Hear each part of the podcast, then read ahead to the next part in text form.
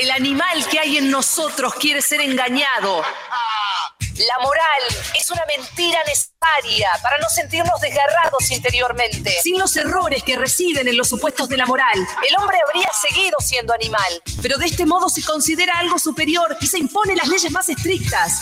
De ahí que le horroricen los niveles más cercanos a la, animalidad. Soy demasiado humano. Si fuera un animal, sería más honrado. Humano, soy demasiado humano. Como me arrepiento de haber bajado del árbol. Oh, no hay suficiente religión en el mundo para aniquilar a las religiones. No hay bastante amor y bondad en el mundo como para poder ser generoso hasta con seres imaginarios. Lo perfecto no ha de poder hacerse. Puede que la humanidad no sea más que una fase de la evolución de una determinada especie animal de duración limitada. El hombre salido del mono vuelva al mono. Que a nadie le interese lo más mínimo el singular desenlace de esta comedia. El error convirtió a los animales en hombres. ¿Podría la verdad volver a convertir a los hombres en animales? No sé qué pasa, no sé qué tengo. Al enemigo lo llevo dentro. No sé qué pasa, no sé qué tengo. El amor, la primavera, una bella melodía, la luna, el mar. Todo nos habla plenamente una sola vez al corazón. Si es que todas esas cosas llegan alguna vez a expresarse por entero. Humano, soy demasiado humano. Si fuera un animal, sería más honrado. Humano, soy demasiado humano. Como me arrepiento de haber bajado del árbol. Humano, soy demasiado humano. Si fuera un animal, sería más honrado. Humano, soy demasiado humano. Como me arrepiento de haber bajado del árbol. Humano, humano, demasiado humano. Humano, humano, demasiado humano. Allí donde ustedes ven cosas ideales, soy demasiado yo veo cosas humanas. Demasiado humanas. hay un concepto junguiano que es la idea de sincronicidad. La idea de que todo se sincroniza de algún modo desde una irracionalidad que no manejamos. Es como encontrarle, digamos, una lógica a lo que no tiene lógica y que de algún modo, por ejemplo, un estado de ánimo encuentre su eh, empatía ontológica con el clima. Digo, el tiempo sabía que hoy íbamos a hablar de la melancolía para regalarnos un otoño lluvioso, con, ese, con esa temperatura bien melancólica que es la ambigüedad, ¿no? No hace ni frío ni calor, este, ni. La figura de la melancolía es el ni. Y hoy en Demasiado Humano el tema es la melancolía. No sabía si empezar hablando de la melancolía como objeto o hablando desde la melancolía.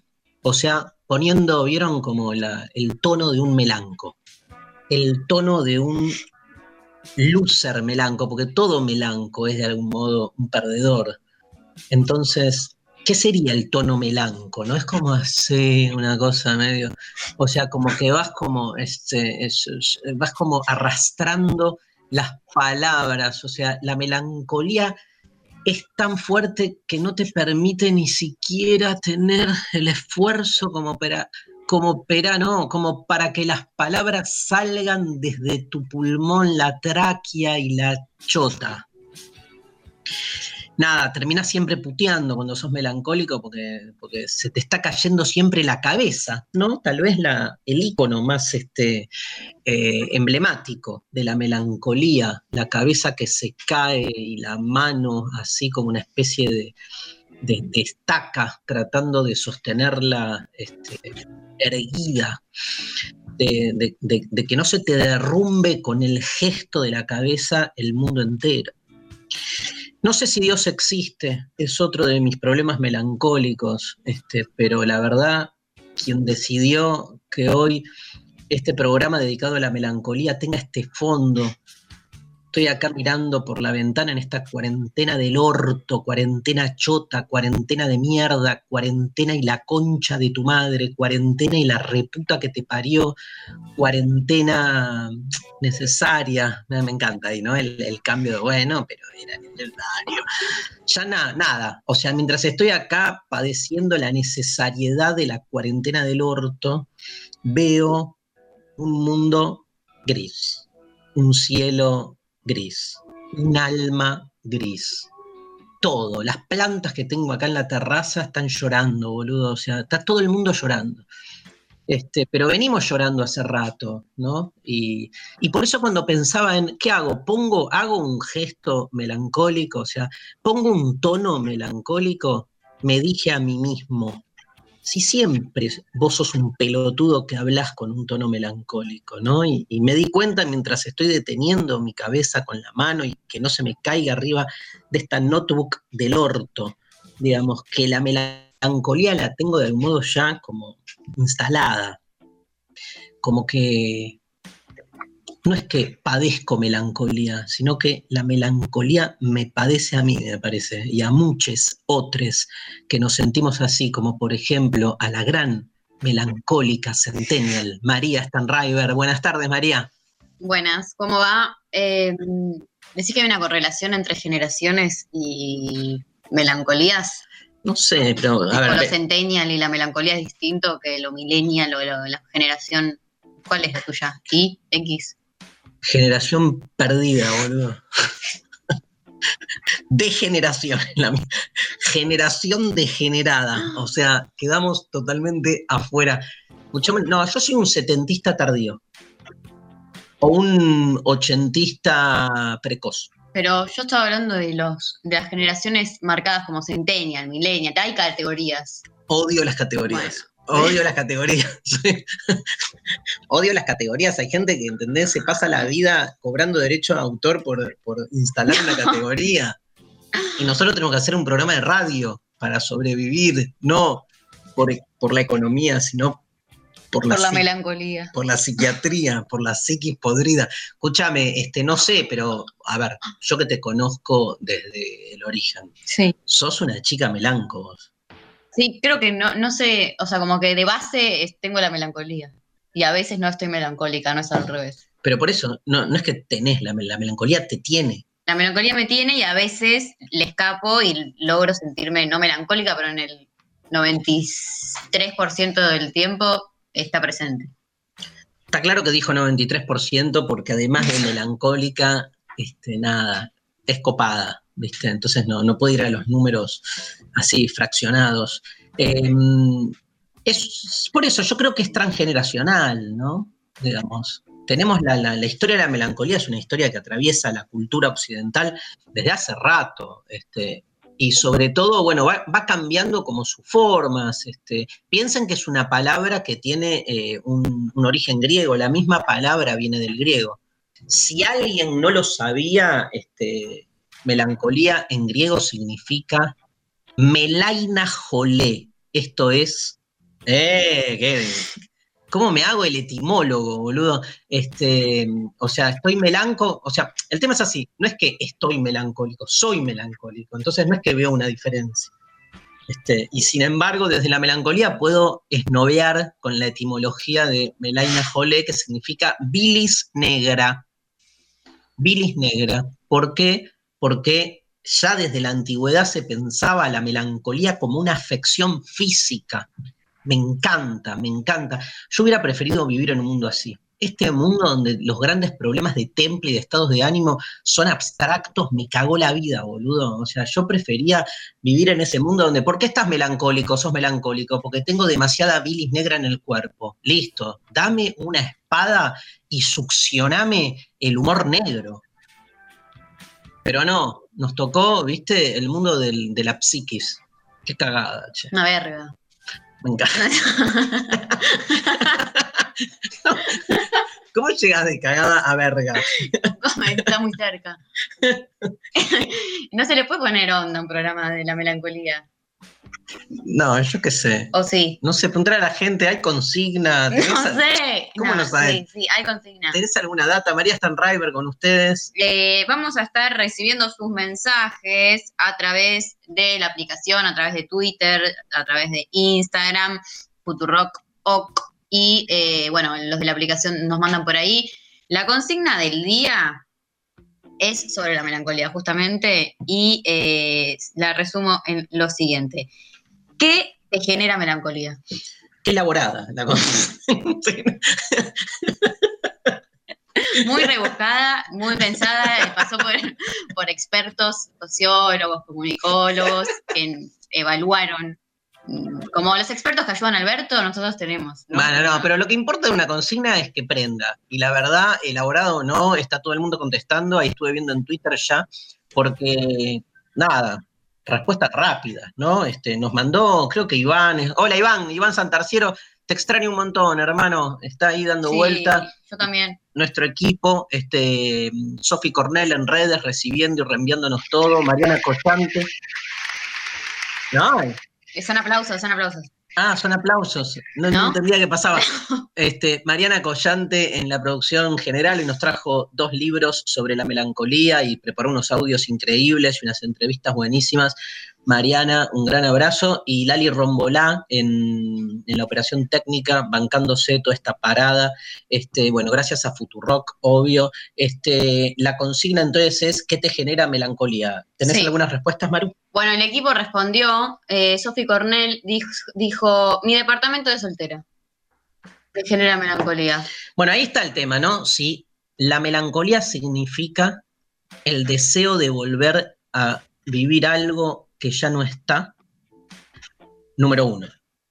¿Es el deseo de volver a vivir algo que ya no está y que ya no está para siempre? Sería número dos, porque una cosa es que ya no esté, Sofi puede volver a ser soltera, suponete, y volver a su departamento, pero ya no es la Sofi que vivía soltera en el departamento, porque en el medio pasó por un montón de etapas y pasaron los años. Entonces, de alguna manera, esa melancolía que supone el deseo de retorno de algo que se fue, parecería a priori imposible de ser este, realizado. A mí una vez, eh, tiene algo que ver, me explicaron en, un, en el secundario, mira cómo me acuerdo, una profesora Melanco, secundario Melanco, secundario Melanco, que nos estaba hablando, explicando la modernidad y, el, profesora Melanco. y la idea de progreso y de toda esa mierda que vino con la modernidad cuando empezó y nos y como que metió el concepto de melancolía ahí. ¿Tiene, ¿Puede ser? ¿Tiene algo Sí. que ver como a esto de, de la etapa anterior y de que no se puede volver? Tiene mucho que ver porque la, lo que se llama la modernidad eh, es básicamente una transformación en nuestra relación con lo temporal. Y la melancolía básicamente es una categoría temporal. La modernidad nos tira para adelante y nos genera una especie de enviciamiento con el descubrimiento de lo nuevo. La melancolía es como una especie de resistencia a esa novedad. Al interior de la modernidad, así como surge un movimiento como moder- así como modernizador, vamos a llamarlo así, que lo que busca es permanentemente el culto de lo nuevo, surge otro movimiento de reacción, que trata como de volver hacia ese pasado que desde la modernidad vamos perdiendo.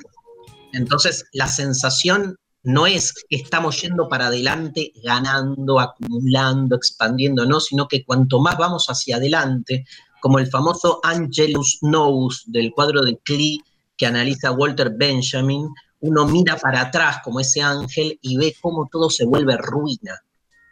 La melancolía es ese deseo de volver al origen, un origen donde todo se supone que estaba mejor, pero ese origen está explotado, se volvió ruina.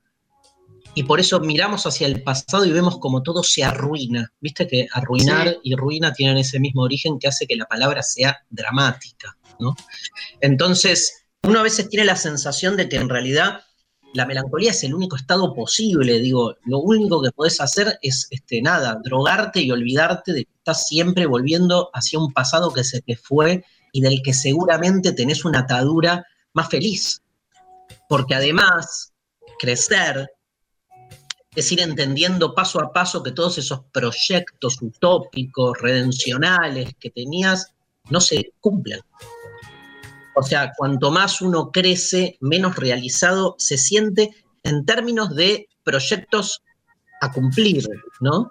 Entonces hay otro, otra melancolía a la que llegamos, este tranqui, de, esa primera definición que, dijimos de desear algo que ya se fue, es desear no tanto lo que se fue, sino desear ese estado pasado en el cual proyectábamos lo que no pudo darse.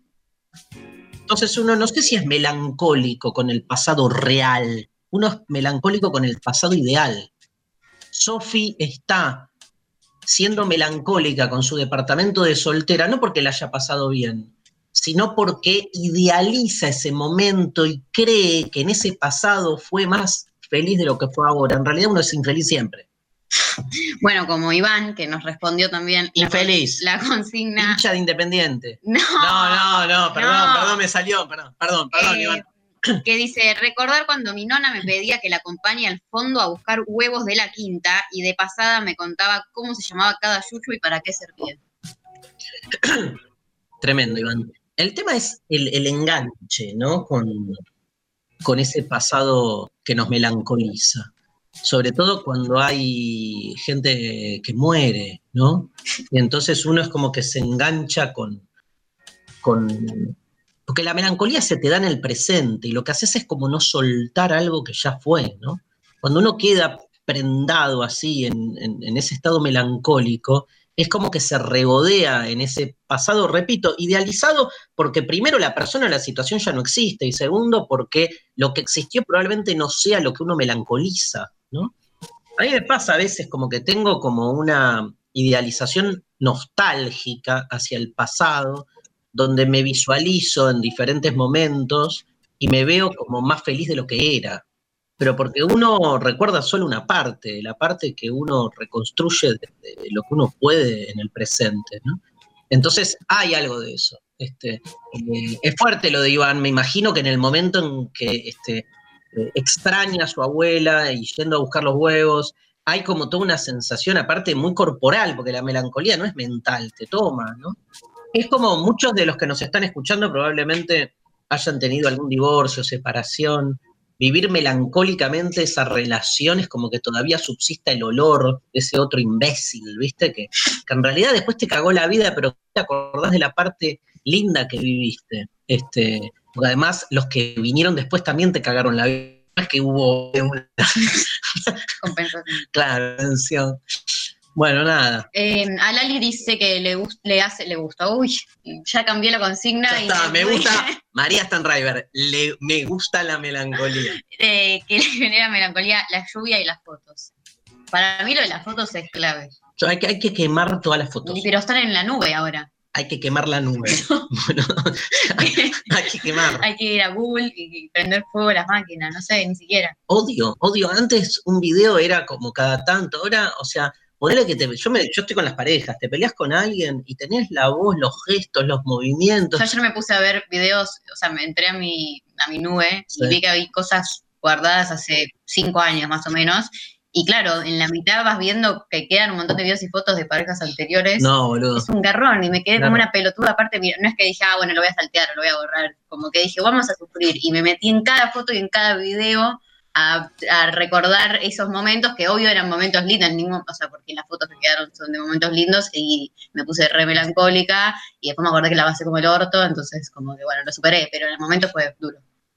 No te creo que lo superaste. Igual, a María hay que ponerla así como en, en- en- del otro lado del ring y armar como este así rings con los eh, televangelistas, porque son los que te dicen pare de sufrir y vos decís vamos a sufrir, ¿entendés? O sea, más a las 3 de la mañana. ¿Qué pasa, gente? Hay un montón de gente que me está escribiendo a las 3, 4 de la mañana, me mandan este, mensajes por Instagram, por Twitter, tipo, este, No duerme nadie. no duerme nadie. No, o La- duermen en otro momento. Es- ¿Genera mucha melancolía la cuarentena? Para vos? Toda, es lo único que genera. Claro, porque no tenés. Ah, Melancolía y ansiedad, lo cual es una combinación horrible, porque estás súper ansioso por qué va a venir, súper melancólico por lo que pasó, y ¿qué haces? En el presente te matás.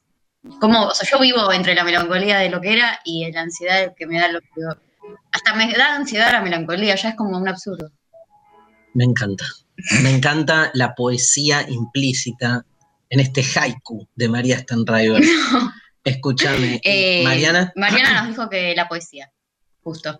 Sí, no, de Ma- poesía. no, Marian, toda la poesía es melancólica. Ah, a mí, para mí el lenguaje es melancólico, porque está hablando siempre de algo que ya fue, ¿entendés? Porque el lenguaje como, como, como hecho, como acontecimiento. Por ejemplo, yo digo, estoy mirando por la ventana y lo que digo ya, ya fue, aunque sea una milésima de segundo antes. O sea que siempre cuando hablo estoy hablando de algo sido. Sea que toda la lengua me parece en algún punto un recurso melancólico. Y el otoño, ¿no? Para mí, este, lo que más me genera melancolía es el otoño, por eso amo el otoño. No entiendo a la gente que este, puede disfrutar alguna de otra de las otras estaciones del año. No les creo. Igual me chupa un huevo, soy otonista hasta la muerte, es el único credo que todavía este, me, me realiza y me realiza desde la pérdida, ¿no? Porque el otoño básicamente es la conciencia de finitud, de que todo en algún momento se disuelve. ¿Qué hacemos? ¿Querés mensajes? Dale, no, no, vamos a, vamos a, a la, a la primera canción. Obviamente, digamos, van a ser canciones re melancólicas. No, porque van a ser canciones que nos preparó Pablo 30 que tienen, que hablan de la melancolía. Igual puede haber tipo un rap. Oh, melancolía, todos juntos a pasarla mal. Mel, ¿No? Ve, Sí, la- es como un, un rap medio poético. No hace falta que Ok. Bueno, les dejo para después muchos temas que vamos a ver. Vamos a meternos con el spleen. ¿Sabes lo que es? No. Epa, el spleen, bueno, distintas formas de la melancolía. Y nos vamos, este, no, pero déjenme que les lea, este, tengo un par de, no encuentro una verga, acá está.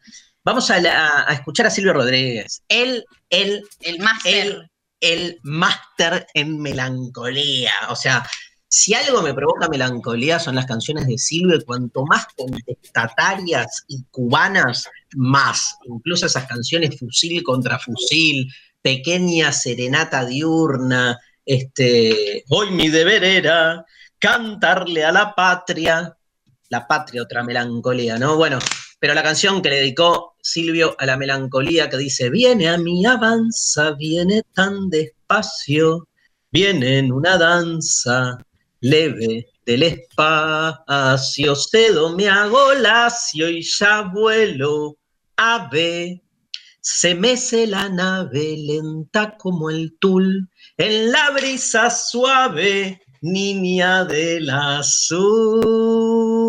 Estuve hablando un minuto al pedo porque estábamos muteados acá. Em, ¿Cómo andan, che?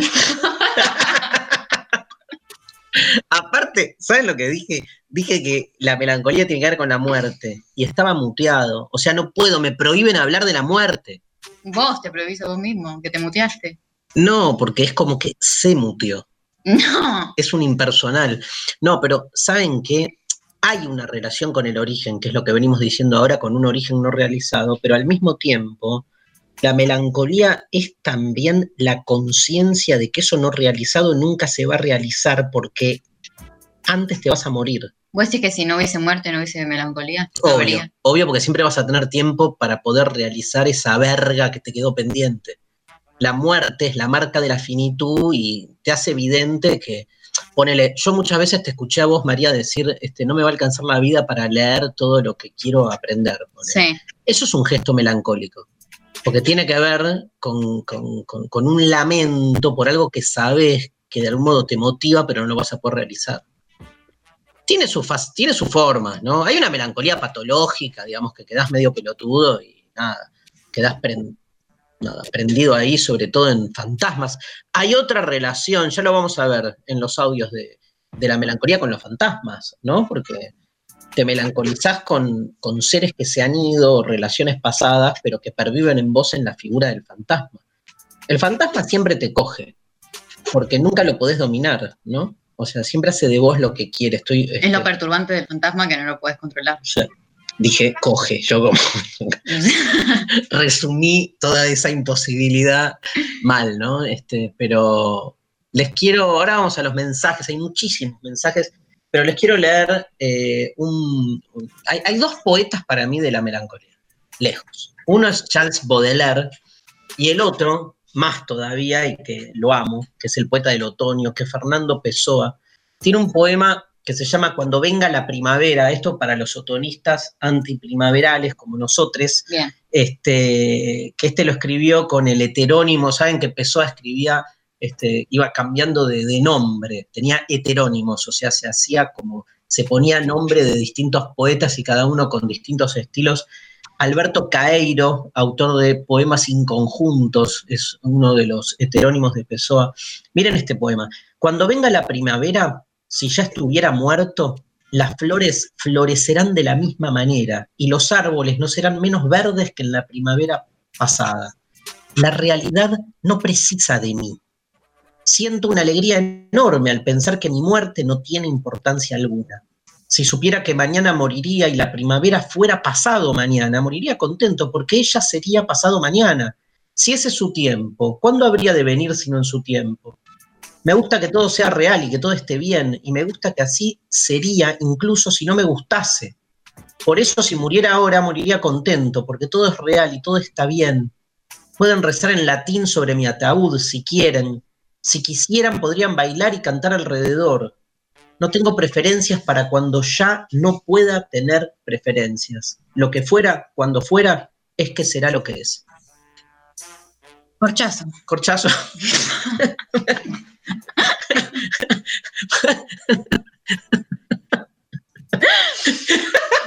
Bueno, es que, ¿qué? o sea, no que, que- sí, no dije nada. ¿Qué haremos después de este programa? Es la nueva consigna. Contéstenos en el medio de la consigna. O sea, Ah. termina este programa y si se, se coparon y si, si abrieron sus cuerpos. O Ah. abrieron un vino. Claro, ¿esto qué termina? Yo creo que termina o en borrachera o en dormido. Una buena manera Sí. de, de, digamos, de sopesar la melancolía es eh, durmiéndote. Igual hay todo un elemento creativo en la melancolía, no nos olvidemos. Es uno de los estados de ánimo más venerados por el poeta. Porque si no, ¿qué mierda le escribís si está todo bien, si todo lo tenés? ¿Entendés? Es como. Y bueno, tenemos un par de, de entrevistados que nos han dado su opinión al respecto. Este, gente muy copada que vamos a escuchar después. Vamos con los Ah, mensajes primero. Vamos con los mensajes, así la gente no se siente melancólicamente dejada de lado. Bueno, hay un montón de mensajes por la aplicación Pipa. Dice, ¡Eh, pipa! ¡Pipa! estoy escuchando con mi mamá y te dice que hables con menos malas palabras. Perdón, señora. Ay, no. Tiene razón, tiene razón. Eh, Tiago dice, cada lunes es Jesús hombre y ustedes son Dios que lo reviven. Tarde más melancolía no puede existir. Calles vacías, radio y un café. Les quiero mucho. Hermoso. Jesús es la figura de la melancolía, total, porque estás venerando a alguien muerto en una cruz, ¿entendés? Que todo el tiempo revive para volver a morirse. Benjamín dice, Darío, tus puteadas me dan paz. Seguí puteando la cuarentena. A ver, Benjamín, anda a juntarte con la mamá de Pipa y pónganse de acuerdo si quieren que putee o que no putee.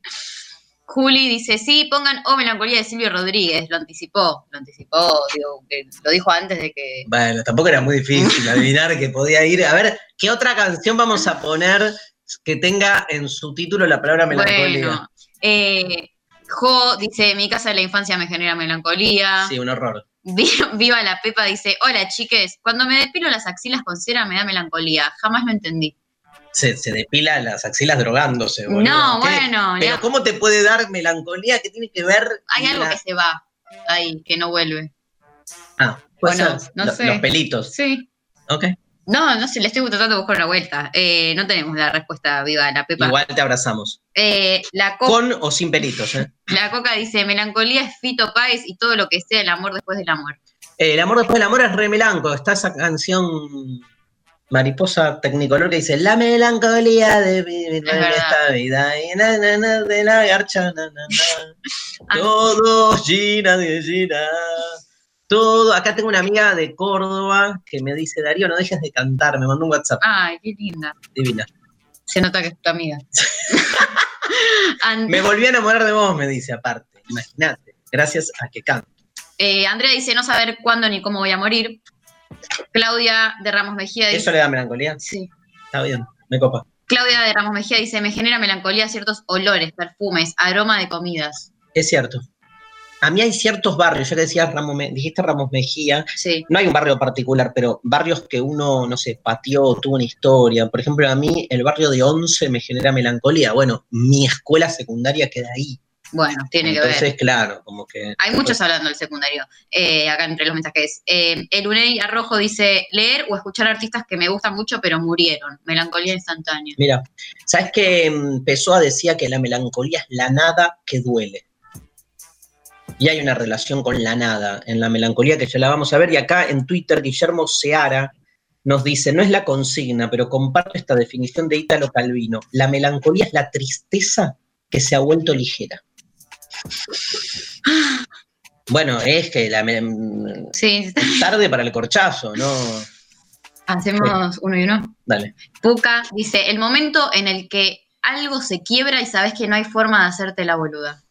Me gusta. Me Como encanta. ese momento que te cambió, que hubo ese clic en el paradigma de algo eh, y decís, ah, listo, no hay vuelta atrás. Después de esto, como ya todo lo que... Bueno, Eh, bueno, Silvina del B dice, después el programa re bien porque ya largué lo que me melancoliza. bueno. Grosa, ¿eh? Eh, Simón dice, melancolía creo que se genera por el pasado que siempre fue mejor. Mm. Sí. Valentina dice, melancolía, soy yo en cuarentena. Sí. Celeste dice, me da melancolía sentir que hay lugares que no voy a conocer nunca. Es cierto, está bueno eso, porque ya no es. Ahí es donde más se ve la estructura melancólica. No es que fuiste a un lugar y después decís no voy a volver nunca, sino lugares que sabés que nunca vas a conocer. Dice Janis Joplin, una gran, Ay, una gran cantante melancólica. Tuve un periodo largo de melancolía, Lore Bernascon es en realidad el arroba, eh, después de una separación amorosa y se terminó convirtiendo en una deconstrucción aún más profunda y sigue. Es cierto que, nada, la melancolía para mí a mí donde más me pegas en esos dos lugares más chotos, de los que si pudiera elegir una vida distinta prescindiría. O sea, si yo fuera Dios, Sí. le quitaría al ser humano estos dos pesos, que son la muerte y el desamor. Todo lo que a mí la melancolía la asocio con muerte y desamor. Te diría un tercer lugar con esto que apareció con, con, con la, la imposibilidad de repetición, ¿no? Me mata eso, o sea, me mata, boludo. Yo necesito dos millones de vidas. La serie que habías visto que te había pegado re mal, ¿te acordás? es la serie melancólica Es la serie más por melancólica. excelencia que solo aquel que tenga ganas de sufrir y rasgarse las vestiduras internas del alma tiene que verla en cuarentena que se llama Si no te hubiera conocido, una serie catalana que es para partirse el alma a chotadas, cortarse la poronga y tirársela a los, Cada- a los chanos a lo que tiene que tener chanchos. y después comérsela en, En- jamón cuando te crudo. comes la- Claro. Qué horror. Eh, Oyenti dice, el futuro y la proyección que dan melancolía, ese vacío posible de llenar, ¿con qué? No sé. Bueno, eh, Maggie dice, la secundaria, sin dudas, por eso estudio para ser docente, para volver de alguna forma. Yo antes de volver a secundaria me mato, pero es Bueno, María. no, no todos tuvieron la mala Me experiencia. encanta, con esto. envidio muchísimo a todos los oyentes que nos mandaron que quieren volver al secundario. La inocencia de la infancia, dice Todd Chávez. Este, escúchame, quiero escuchar un- una entrevista. ¿me Bueno. Que trajo, hizo tantas entrevistas. Este, Mariana, quiero escuchar a Carlos Scliar, Lali, si lo buscas por ahí. Carlos Scliar, un grosso, tiene una voz que vos lo escuchás y decís, melancolía, acordate, vas a escuchar la voz y decís, no, o sea, no pudiste haber buscado a alguien mejor para hablar de la melancolía que Carlos Scliar, un grosso, un amigazo. Lo pueden seguir en Facebook, que es donde tiene más gente. Eh, está haciendo unos Facebook Live con miles de personas que lo escuchan. Es investigador y escritor especializado en literatura, pedagogía y filosofía. Investigador principal del CONICET eh, y es uno de los grosos del área de educación de Flaxo. Y tiene unos libros, unos libros de poemas. Yo me lo encontré en, en Madrid la última vez que fui el año pasado y nos fuimos a chupar y a comer a la noche en una actitud poco melancólica. Pero miren los títulos de sus libros. Lo in- la inútil lectura. Lo dicho, lo escrito, lo ignorado. Mira este, no tienen prisa las palabras. Melancolísimo. Lo amamos a Carlos y miren qué bueno lo que nos dice. Lo escuchamos. Pronunciar la palabra melancolía parece ahora, ahora mismo, crear un aire a tristeza, matizado con unos pocos toques de suavidad y dulzura. Pero La melancolía tuvo una larga época de interés y de complejidad en la vida filosófica y literaria del mundo. De hecho, Platón la incluye entre las locuras divinas y Nietzsche en su poema A la melancolía le suplica un poco de espacio para su voluntad, como si hubiera algo en la melancolía que la inmovilizara, lo acorralara le impidiese la acción. La nombra como un pájaro devastador, como la inepta quimera de los hombres, pero también la describe como amiga mía. Yo prefiero esta última imagen, la de sentir y pensar la melancolía como una amiga mía. Quizá porque me ayuda a no dejar de percibir los claroscuros de la existencia, la ambigüedad de lo humano, el vaivén amable pero doloroso entre la infancia y la vejez, la humedad de cada palabra y la ausencia siempre presente de todo lo que no he sido ni nunca seré.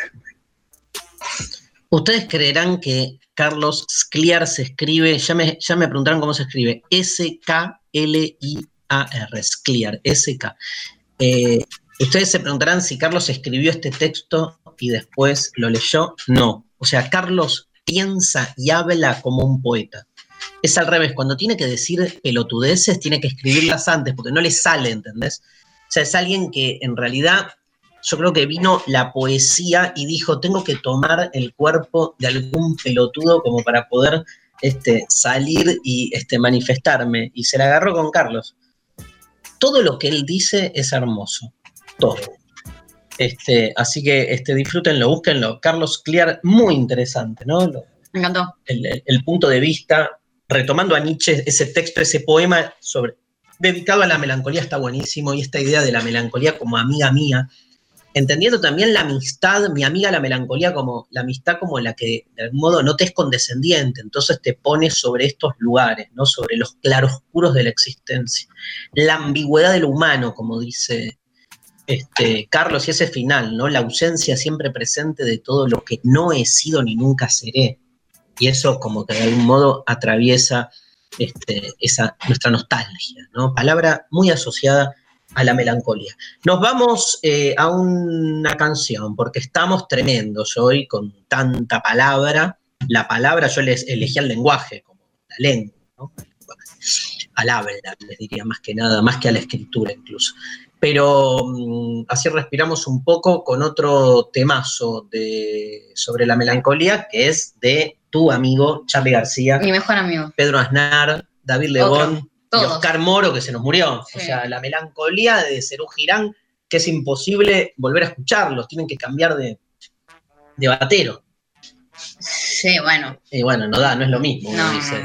Este, ¿Se acuerdan, no? Quisiera una canción para un amigo que, no puede salir de la melancolía eterna de sufrir de amor. ¿Qué tiene que ver la melancolía?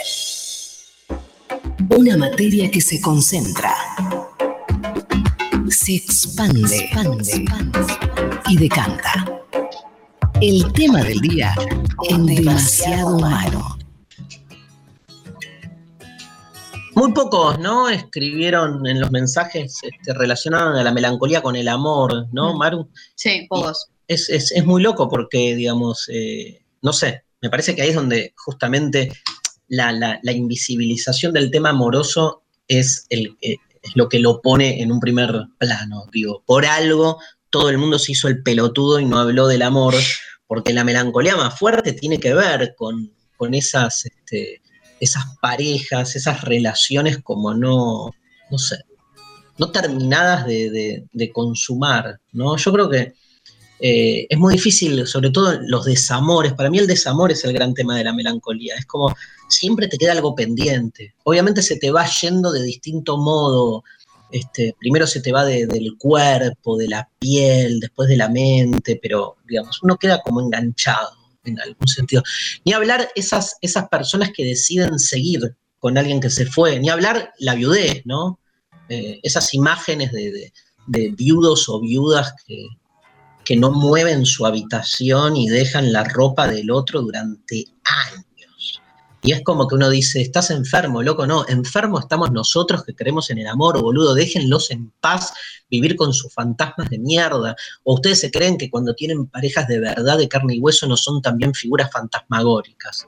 Y no estamos en el fondo enamorados también melancólicamente de proyectos que nunca se consuman, ¿no? Ojo con eso también.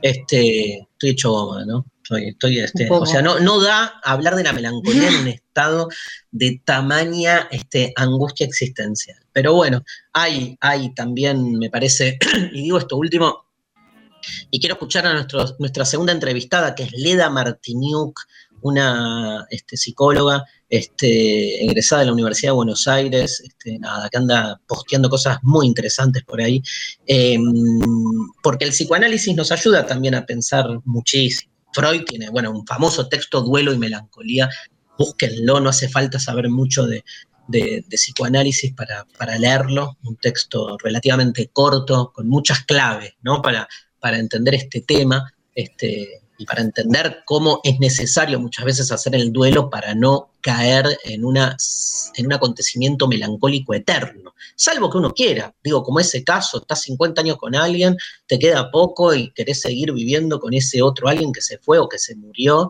y decidís este, convivir con un fantasma, pero bueno, este, el resto de los humanos deberíamos como poder zafar de el fantasma que te apresa para ir en busca de otro. No siempre hay un fantasma que te, va a agarrar, pero por lo menos ir escapándole, desfantasmizarse, por llamarlo de algún modo.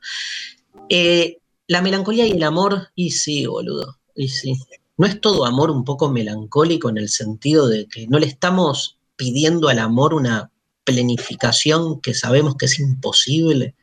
Entonces no hay un gesto siempre este, melanco en el sentido de que siempre vamos a estar, esto quiero decir, siempre vamos a estar relacionándonos con ese otro amoroso desde la falta, que es una de las formas de la melancolía. Tipo, ¿por qué la falta? Porque el otro nunca termina de ser lo que uno pretende que el otro sea.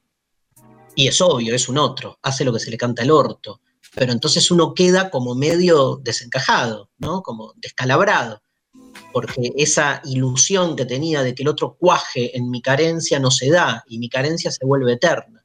Entonces estoy siempre anhelando algo que nunca va a terminar de darse. Todo amor se vuelve en algún sentido melancólico porque estás más enamorado del modelo ideal de amor que tenés, que sale de vos, que del otro en tanto otro. Por eso el amor también tiene esa, esa ese momento de tristeza o de, esa sensación de imposibilidad, ¿no? La sensación de imposibilidad te sume en una profunda melancolía, o sea, se te llena de, bilis negra el cuerpo, se te cae la cabeza todo el tiempo, estás todo el tiempo enamorado del otoño, ¿no? Leda, ¿nos ayudás a, a, pensar un poco, este, no sé, esto, melancolía, duelo, melancolía y nostalgia. La escuchamos a Leda Martínez. La melancolía es la prolongación del duelo, es decir, cuando éste se torna patológico como resultado de la pérdida de un objeto amado. Cuando esa muerte o pérdida es negada, se produce una identificación entre el yo y el objeto amado, añorado. De ahí la famosa frase que los psicoanalistas no nos cansamos de denunciar, ¿no? La sombra del objeto recae sobre el yo. En un contexto de aislamiento físico como el actual, ese estado suele anteponerse e incluso confundirse además con aquella nostalgia de, de pensar que todo tiempo pasado fue mejor. Pero no es lo mismo nostalgia que melancolía y me parece que hacer esa diferenciación en estos tiempos es fundamental. Asumir una pérdida significa reconocer ¿no? la deuda simbólica con el pasado. Esa deuda simbólica no tiene que disolver nuestro yo, ¿no? En la melancolía el yo pierde dominio de sí. Eh, tampoco tiene que volverse omnipotente, pero hay grises, hermano, ¿sí? O sea, eh, ni un yo disoluto, ni un yo omnipotente. En el medio anda la humanidad. Em, te voy a pedir, Lali, y vamos a ir recorriendo, gracias, Leda Martiniuk, ¿sí? M-A-R-T-Y-N-U-K.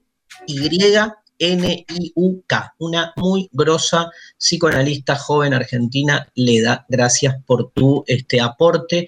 Em, tremendos los audios que nos este, recopiló Mariana, empezando por estos fragmentos que vamos a escuchar del año 2017, llamado de una conferencia que tiene este título, mira María, Consejos para superar la melancolía. Uf, Ya si empezás con que hay que superar la melancolía, entendiste la mitad, ¿no? Porque, digamos, claro, superar la melancolía es volverte más melancólico. Se llama Adriana Corona Gil, que es una escritora mexicana de libros de autoayuda, conductora de radio y empresaria. está bueno la Está bueno. entre autoayuda, empresario, me, me cierra. Sí, ¿ves? Es como tu ideal, porque vos sos medio conductora de radio, te sí, falta todo lo que apunto. escribir libros de autoayuda. Ideológicamente estoy muy cerca también. Bueno, escribió, entre otros libros, mirá los títulos, que bueno, tu relación de pareja, tu empresa más exitosa. Ay, no, por Dios.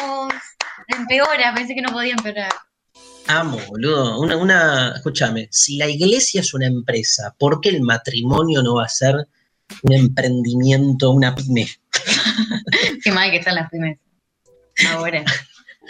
Esta, esta es mejor para vos, ser 100% mujer. Ah, ahora sí. Ahora me cautivó, ¿eh? O sea, hay que depilarse o no, 100%. como dice la Eh. ser 100% mujer. Y este, este es el mejor de todos. Cuando Dios dice te amo. No. ¿Por qué? ¿Nunca te dijo Dios te amo? ¿A vos sí? Sí, boludo, todo el día. ¿Todos los días? ¿Desde dónde? ¿Por dónde te aparece? Por WhatsApp. Por WhatsApp. Por WhatsApp tengo un boludo que dice, tengo de, de nombre Dios. Le pones vos el nombre. A que le puse Dios y me dice, te amo, Darío, te amo. Bueno, Adriana Corona nos dice cómo superar la melancolía. Tomen nota, ¿eh? Y después no se quejen. A ver, eh, Lali, La melancolía es necesario enfrentarla. Empieza a darle un nuevo significado a tu vida. ¿Qué haré de tu vida si resiste a cambiar? ¿Qué es lo mejor que te puede suceder si cambiaras? ¿Qué te pasaría si ya no te alcoholizaras como te alcoholizas? ¿Qué te pasaría si dejaras de serte la víctima? ¿Qué te pasaría si te valoraras más a ti misma o a ti mismo? ¿Qué te pasaría si desarrollaras más tus talentos? ¿Qué te pasaría? Empieza a pensar en opciones de todo aquello que puede sucederte en la vida si te atreves a cambiar y si te atreves a mejorar. Salte de la melancolía, salte de los recuerdos, eso es pasado. Dale un nuevo significado a lo que has vivido. Toma acción y créeme, tu vida será algo totalmente diferente. Tú construyes tu vida o tu desgracia a través de cada decisión que tomas día con día.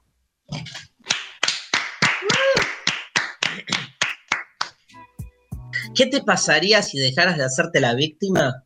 Morirías, lo único que sé hacer, boludo. O sea, la historia de mi vida es la construcción de distintos relatos victimarios. O sea, yo necesito ser siempre víctima de algo porque si no me tengo que hacer cargo. Eh, Está bien. Nada, no sé. Este, dos, salte de la melancolía. Salte, me, me- me encanta, salte. No hace kung fu, me parece. Salte, salte. Yo, tú. Salte de los recuerdos. Eso es pasado. No, bueno, ¿y, y qué?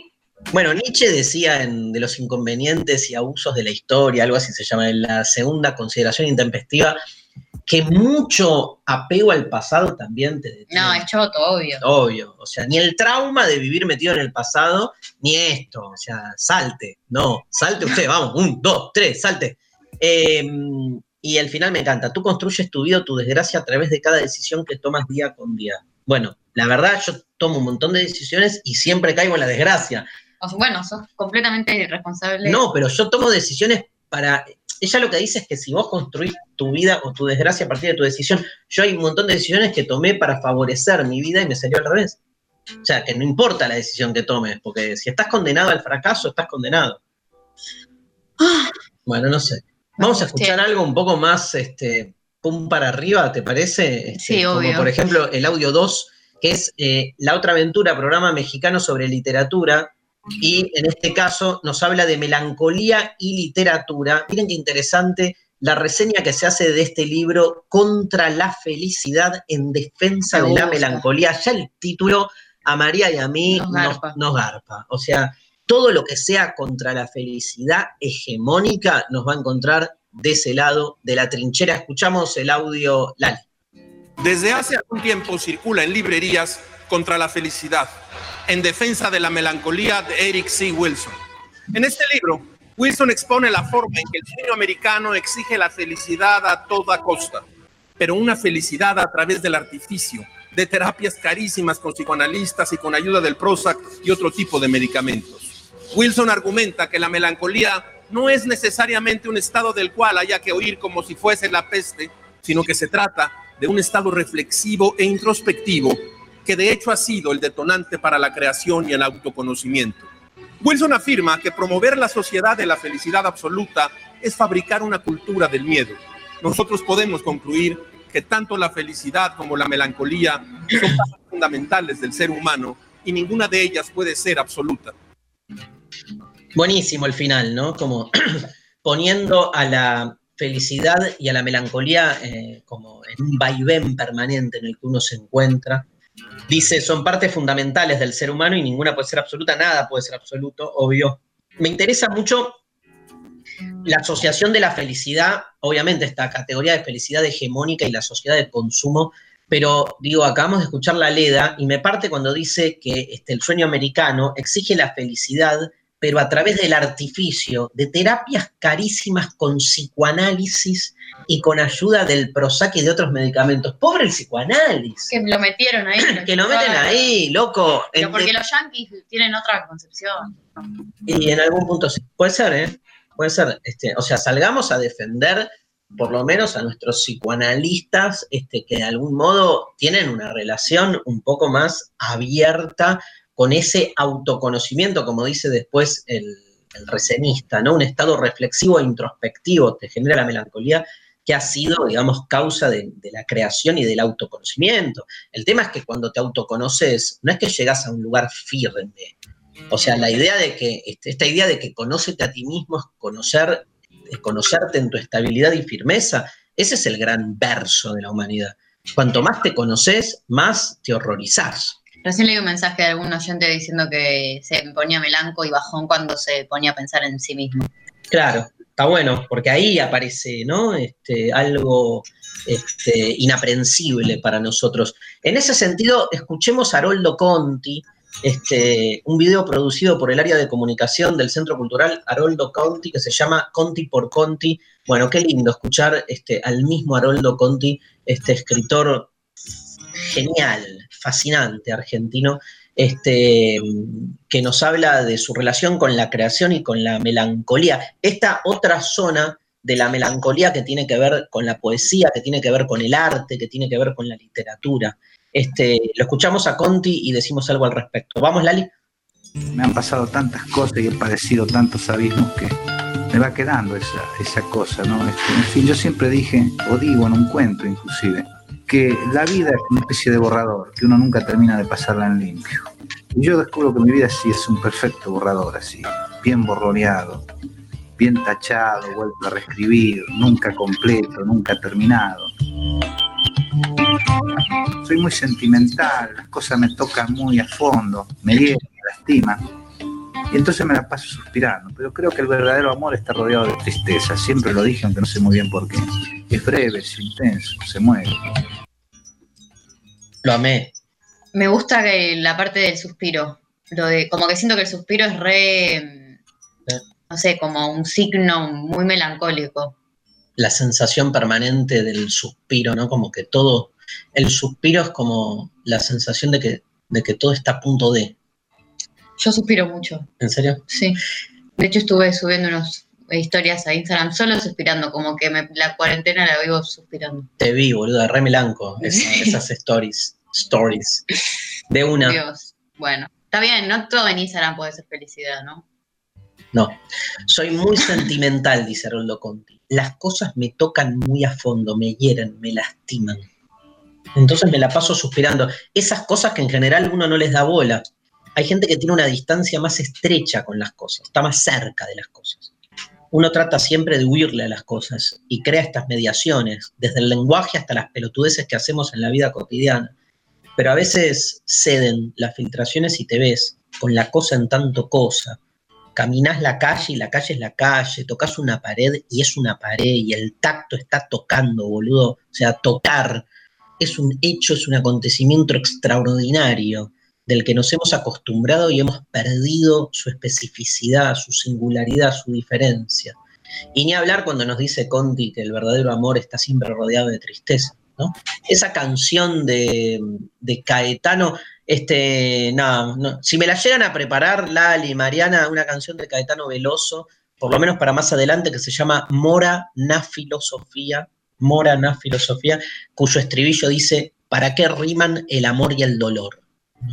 Y yo creo que hay algo ahí de- del amor y el dolor que, que van de la mano porque es breve, es intenso, se muere. Mirá qué final, ¿no? Y me encanta la idea, no sé, Maru, qué te pasó de que la, la vida es una especie de borrador que uno nunca termina de pasar en limpio. Me encantó. Fascinante. Lo amamos a La Conti. tiene, tenemos la canción. ¿Tenemos la canción? Tenemos la canción. Escúchame, no, no. Vamos, vamos a cerrar el bloque con, con Morana Filosofía de Caetano Veloso. Este, hay una relación entre la melancolía y el arte, obvio. Este, mucho ya salió. Vamos al audio 5. Este, en el año 2017, en un programa del Museo Nacional de México, en el canal 22, eh, hay una mesa redonda donde participa el curador Abraham Villavicencio y el psicoanalista Jaime Ruiz junto con una presentadora. Y miren qué interesante este diálogo, lo escuchamos. Desde tiempos inmemorables, la melancolía ha sido objeto de reflexión y debate de filósofos, escritores y artistas. Por un lado, entendida como uno de los cuatro humores del cuerpo relacionados con la tristeza, la depresión, la angustia y la muerte. Y por el otro, como una perturbación del alma asociada con la creatividad y la genialidad. Hildegard von Bingen decía que la bilis negra que estaba en el cuerpo de Adán en el momento en que roban la manzana, engañados por la serpiente y la muerden, en ese instante la bilis coagula en el cuerpo de los primeros padres y desde ese momento quedan malditos para que su vida fuera del paraíso sea melancólica. Desde Aristóteles, desde los griegos, se piensa la melancolía como algo que es constitutivo al ser humano y que puede ser una forma de, de creación, de expresión humana, en la medida en que permite una labor de reflexión, de introspección, de aquello que es lo más profundo del ser humano y que puede reflejar a través de diferentes manifestaciones, justamente como el arte. Gracias. Jaime Ruiz está diciendo lo mismo que venimos diciendo, pero Abraham Villavicencio La tiró. la tiró. Nos cita a Hildegard de Bingen, o de Bingen, Hildegarda o Hildegard, búsquenla, es una especie de filósofa mística, religiosa, obvio, pero que tiene unas lecturas completamente flipantes, te diría lisérgicas, del origen de muchos de nuestros estados de ánimo. Y acá miren cómo liga, claro, nos olvidamos que la melancolía tiene su origen concreto en el, Edén adánico, o sea, el paraíso perdido. ¿Cómo no va a ser melancólica la vida si estamos todo el tiempo en la nostalgia de lo que era el mundo feliz cuando estabas en el paraíso, no hacías una chota, una verga, no laburabas, no te dolía, no estabas vestido, comías cuando tenías ganas, te pajeabas todo el tiempo? Digamos, ¿qué pasó con el Una Edén? manzana pasó. Una manzana de mierda, ser humano de mierda que nos cagó a todos la vida, serpiente pedorra. La serpiente de, o sea, era Dios también. ¿o no? Para mí es Dios que nos cagó. Claro. Obvio, tenés razón. Es una de las formas, todo es Dios. aparte. Bueno, por eso, si todo es Dios, la serpiente esa de mierda también es de Dios y. Entonces estamos todo el tiempo en la melancolía de ese paraíso A del mí- que fuimos expulsados. A mí me gustó cuando la presentadora dijo que es una perturbación del alma. Está re lindo.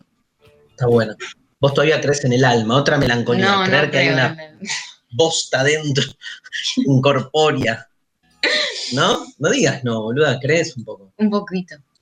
Está bueno como querer creer en algo, ¿no? Pero bueno, eso de aferrarnos al, al- al paraíso. Estaba pensando, digamos, viste que a la mujer la castigan en, en el dolor del, del parir. Sí, Y que, no, me- me- es me- causa directo de esto, ¿no? Se Sí, supone. directo. Que hay otra melancolía que es la del vientre materno. ¿Cómo? ¿Qué? Como, ¿Como que, que querés volver al vientre? Sí, boludo, todo el mundo quiere volver al vientre, está ahí acolchonado. Cuando nacés, probablemente Un sí. Nacer es Una verga.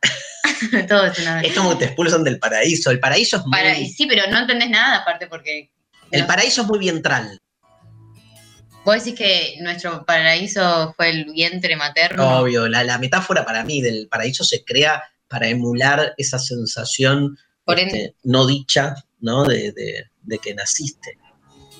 O sea, nacer ya implica un acto de melancolía porque querés volver a donde estabas bien y no, no te tenés que hacer cargo de toda esta chotada.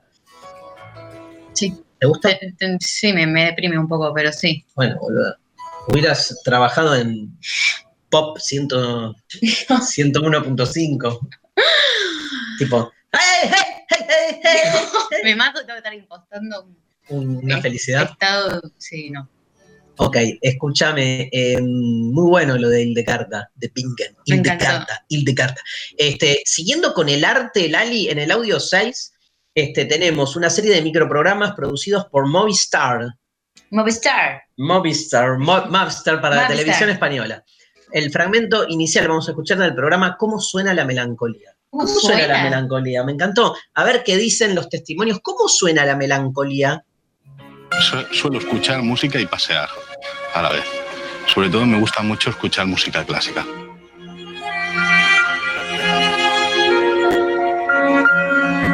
el, el género musical es jazz. Yo creo que es un tipo de música que realmente te habla y te a- lleva a meditar, a poner a trabajar la mente, el cerebro. Y ahora escucho tecno cuando estoy triste. Tecno duro. Tecno de Detroit. Tecno profundo. Cuando estoy melancólica tiendo a escuchar mm, normalmente a cantautoras. Música melancólica. no pongo nada tarde. Che, testimonio, el último, ponete un poco las pilas. No, no, y justo iba a decir, todas somos, todos somos el último testimonio. ¿En serio? Sí. Eh, música, ¿qué le- Cuando estás melancólico, te pones música melancólica para tocar el fondo de la melancolía y salir de ahí, porque si no es. Para mí, música melancólica es Silvio, pero es también Radiohead. ¿Está bien? ¿No? Tipo un creep. Es como re melanco. Sí. Digo. Me eh, gustó también el de Tecno. Ese es como que intenta compensar de alguna manera, ¿no? Y que también puede ser que esté bueno como obligarte cuando estás medio melanco con música bien arriba, te puede pegar súper bien y sacarte del estado de mierda o te puede sentir peor, hacer sentir peor. Totalmente.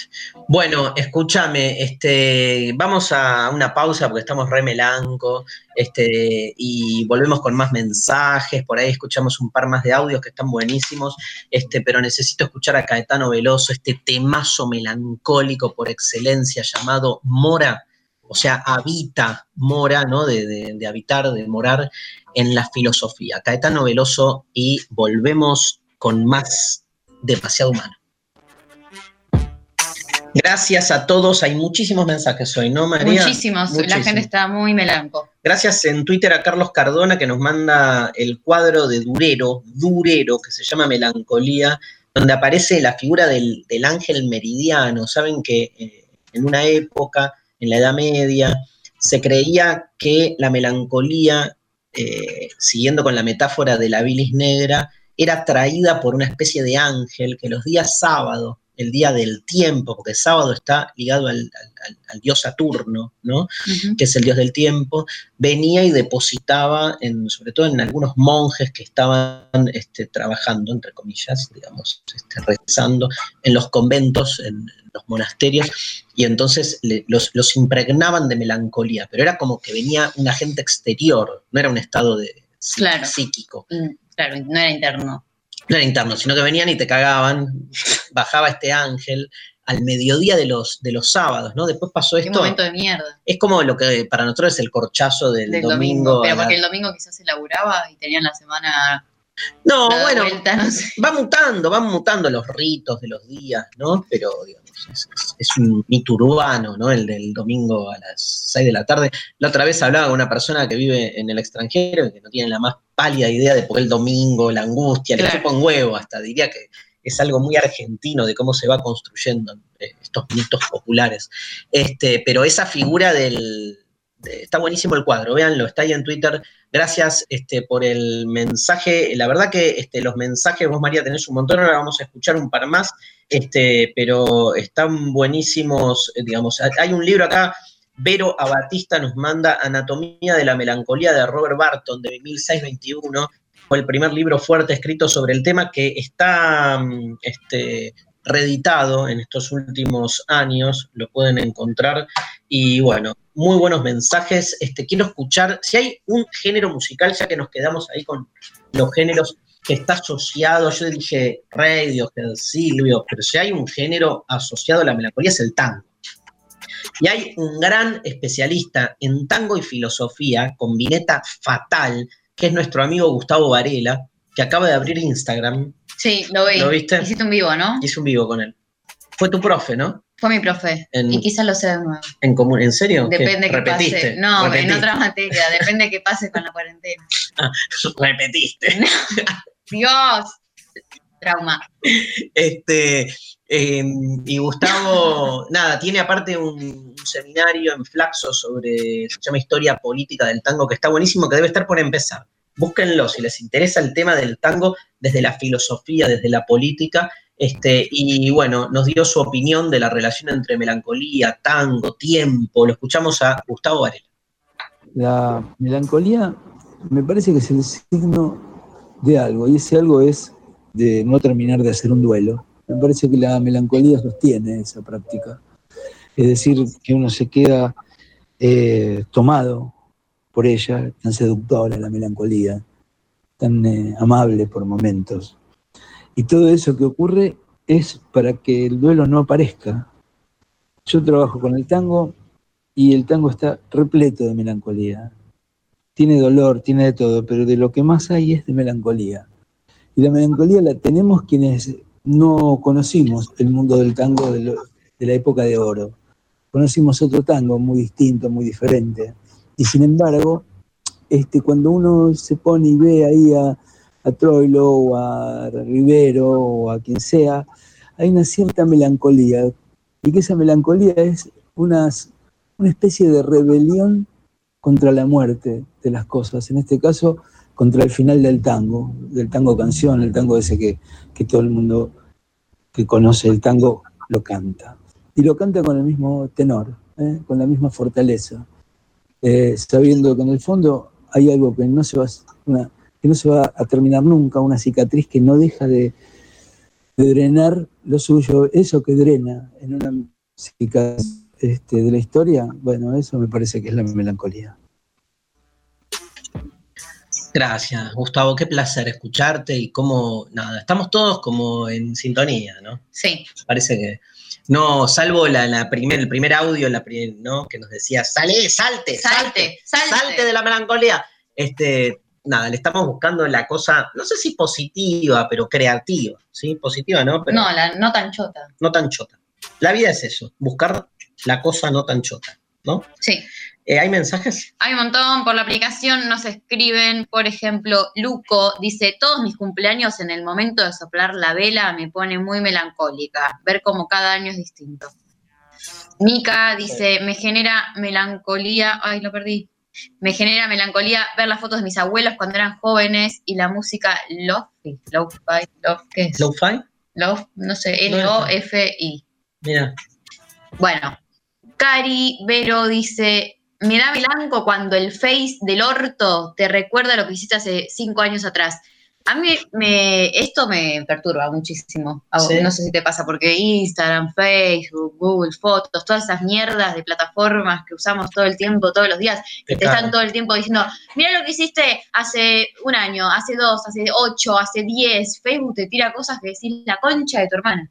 bueno, sáquense Facebook, yo qué sé. No, bueno, obvio, pero digo, te, te- te- como que quizás vos no te pondrías a fijarte un día como hoy, hace cinco años Es que estás haciendo y Facebook te lo pone en la cara. Tremendo. Este, hay muchos que nos dicen que Montevideo es una, una Sí. ciudad muy melancólica y nos hablan de la, la- la- las canciones de Fernando Cabrera, que hoy no la trajimos, que obviamente mm, una poética muy melanco también.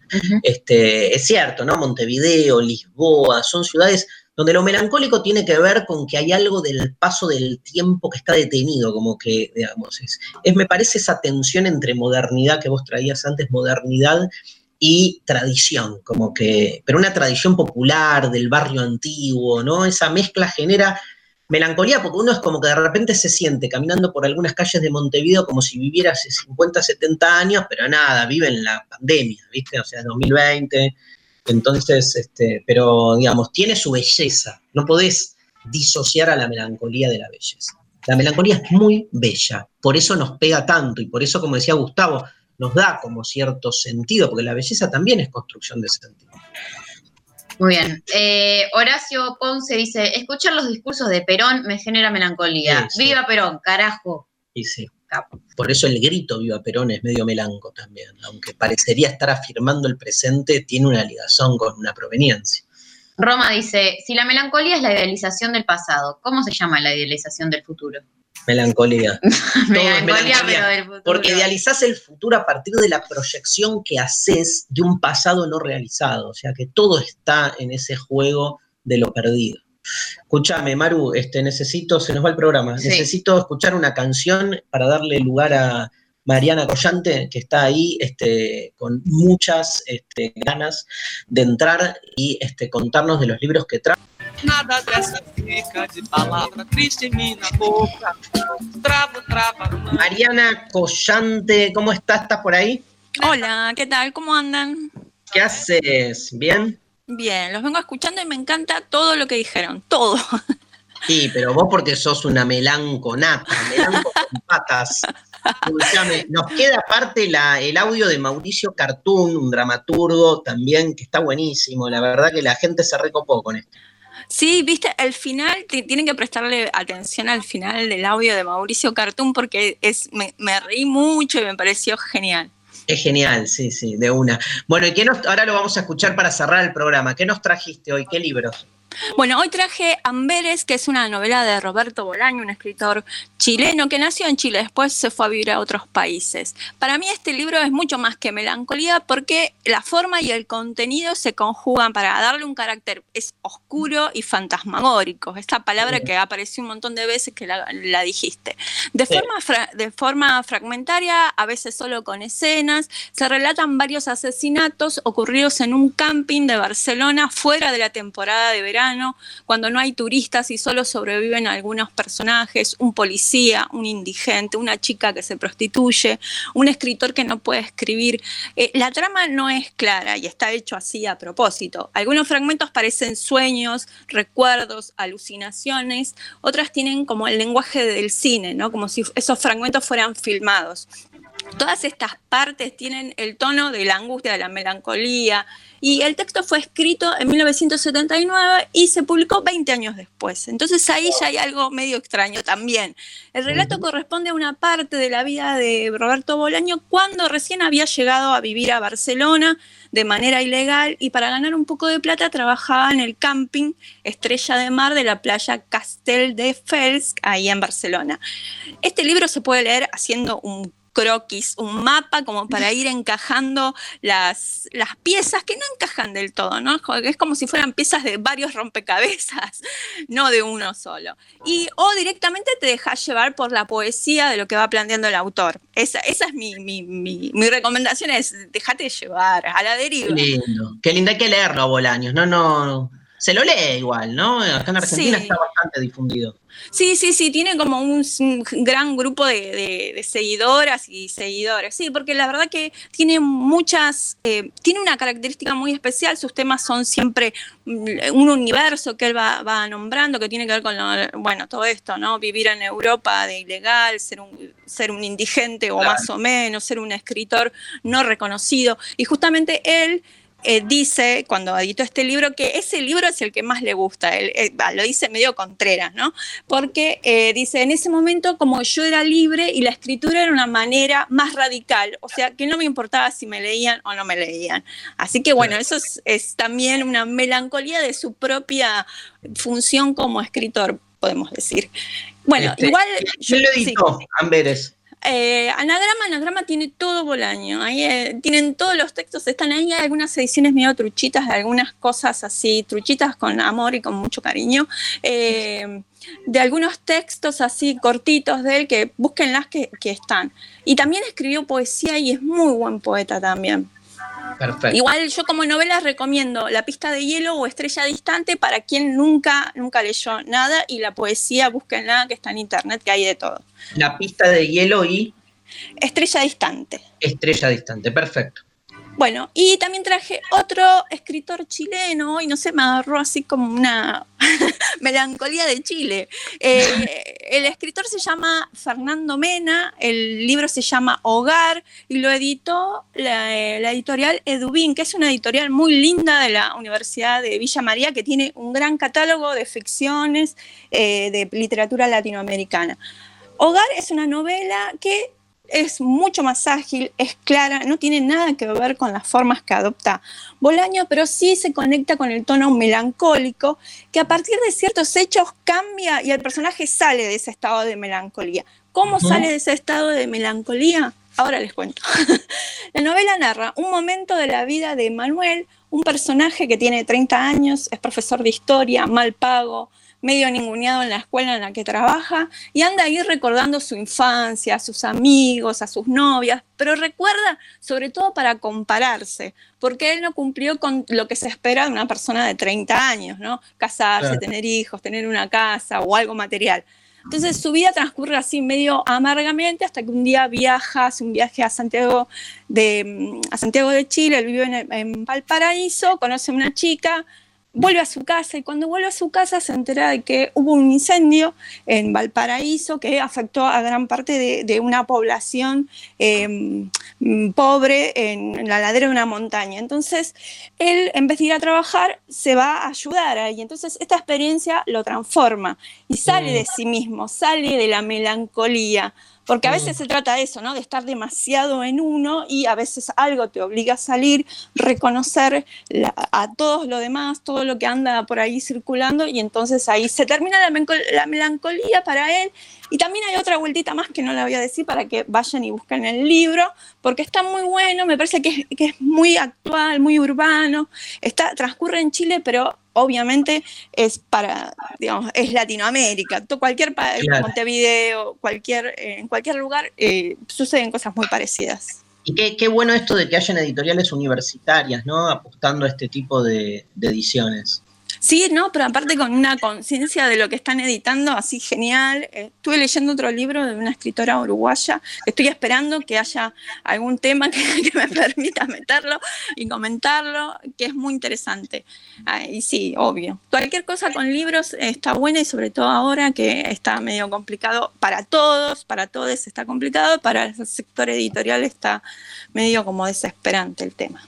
Y Mariana, quiero decir una cosita más. Que, dime. bueno, hay una, un espacio llamado Diarios de Cuarentena, impulsado por Virginia Feynman, que funciona en Facebook. Es un grupo abierto en el que se pueden leer diferentes textos que cuentan estos tiempos de la cuarentena. Hay poesía, prosa, crónica, están todos los géneros, es abierto y no solo para leer, sino para producir, porque quizás haya gente que está escribiendo sobre estos momentos y tiene ganas de compartirlo y publicarlo, bueno, ahí se armó todo un grupo, un grupete muy interesante, hay muchas cosas muy divertidas, muy lindas, y bueno, pueden buscarlo, se llama Diarios de Cuarentena, se unen al grupo y participan, si quieren, ¿no? Interesante, buenísimo. Excelente. Gracias, Mariana. Gracias por la información. Gracias por el laburo de hoy. Estuvo buenísimo el programa, los audios, la producción, todo. Escuchamos este, a Mauricio Cartún en, esta, en este audio que nos prometió Mariana, dramaturgo, lo conocen, director de teatro argentino, este, premiado por muchas de sus obras. Este, bueno, yo vi Terrenal. Yo también la vi. También Terrenal, este, pero también Saco Ivancetti, Salomé de Chacra, Pequeño Misterio Ácrata, este, un grosso, un maestro, aparte de directores y de dramaturgos, que nos dice Mauricio Cartún de la Melancolía. En mi caso, soy autor teatral. La melancolía viene a ser una, una de las energías más polenta con las que yo laburo. Melancolía y creación fueron siempre parientes.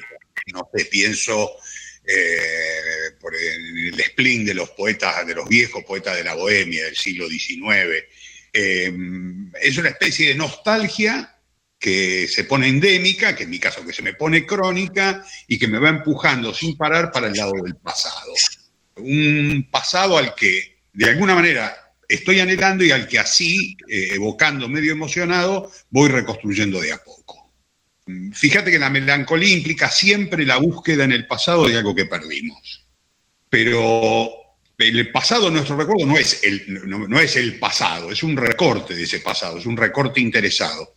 Recordamos de ese pasado esos hechos que se sostienen en la memoria porque tienen valor de significado íntimo. Es decir, en tanto aportan su condición de mito personal. Es un artefacto mitificador, el, el recuerdo. ¿no? Eh, Es un relato que me explica y que además casi siempre me justifica.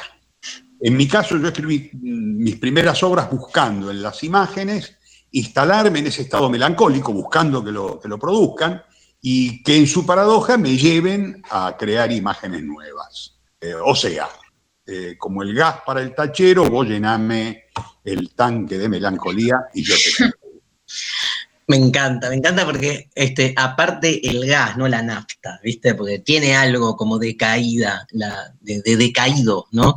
De decaimiento. La melancolía nombró Cartoon el spleen que se los había prometido, pero nos queda para otra, ¿sí? El spleen de París, gran obra de Baudelaire, este, esa sensación de tedio existencial, pero bueno, ya le vamos a dedicar al aburrimiento, al tedio, otro programa. María, nos contaste un par de noticias que compartir con nosotros. Así es, vamos a hablar un par de cosas. Primero agradecemos a Benito Sport que nos acompaña nuevamente este 2020 y les invitamos a conocer su tienda online. Ahí vas a encontrar ropa de hombre y de mujer, puedes pagar online y te lo envían a donde estés. Eh, www.benitosportmitiendanube.com. Por otro lado, hablamos de la actualidad del sistema universitario argentino. El, Con- el Consejo Interuniversitario Nacional informa, de acuerdo con la decisión del Gobierno Nacional de extender el aislamiento social preventivo y obligatorio, informamos que las sedes Ecuador, Pacheco de Melo, Tandil y Bahía Blanca del CIN permanecerán cerradas para la atención presencial. Mantendremos la comunicación por nuestros canales electrónicos, redes sociales y por teléfono entre las 10 y las 16 horas de lunes a viernes. Pueden realizar su consulta vía mail en info.sin.edu.ar o por teléfono al 5217-3101. También nos llegan noticias desde el sur del Gran Buenos Aires. Eh, la revista digital Sociales y Virtudes y Virtuales convoca a los interesados en publicar artículos a enviar sus propuestas. La convocatoria, que per- permanecerá abierta hasta el 30 de abril, estará dirigida a estudiantes de las carreras de grado del Departamento de Ciencias Sociales de la Universidad Nacional de Quilmes. Las colaboraciones deben ser inéditas y estar adecuadas a las normas de formato, estilo y contenido especificadas por la revista. Encontrá los lineamientos de normas para los autores en www.unq.edu.ar. Pueden enviar dudas o consultas a la dirección de correo electrónico de la revista, sociales y virtuales eh, unq.edu.ar y que, eh, bueno, lleva seis números publicados que pueden encontrar de manera gratuita en su web sociales y virtuales.web.unq.edu.ar. Bueno, estamos, se nos está yendo el programa, este, buenísimo todo lo que... uh, Hay un montón de mensajes que nos quedaron afuera, pero hay que agradecerle muchísimo a la gente por estar ahí bancando. Los estamos leyendo, aunque no los podamos repetir todos. Eh, la verdad que nada, muy lindo eh, sentirse acompañados. pero. ¿estás más melanco que antes? Menos. Menos. Menos. Hizo un poco de catarsis, ¿no? Sí, ayuda. Y es como lo que te decía de poner canciones melanco cuando estás melanco para salir del, como para caer bien en lo melanco, escupir todo y volver a la... Yo cuando era adolescente y me dolía la panza, me clavaba así eh, cucharadas puras de cacao. ¿Y cómo te salía?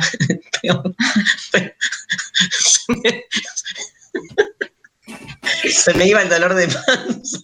Porque te, te- porque te morías.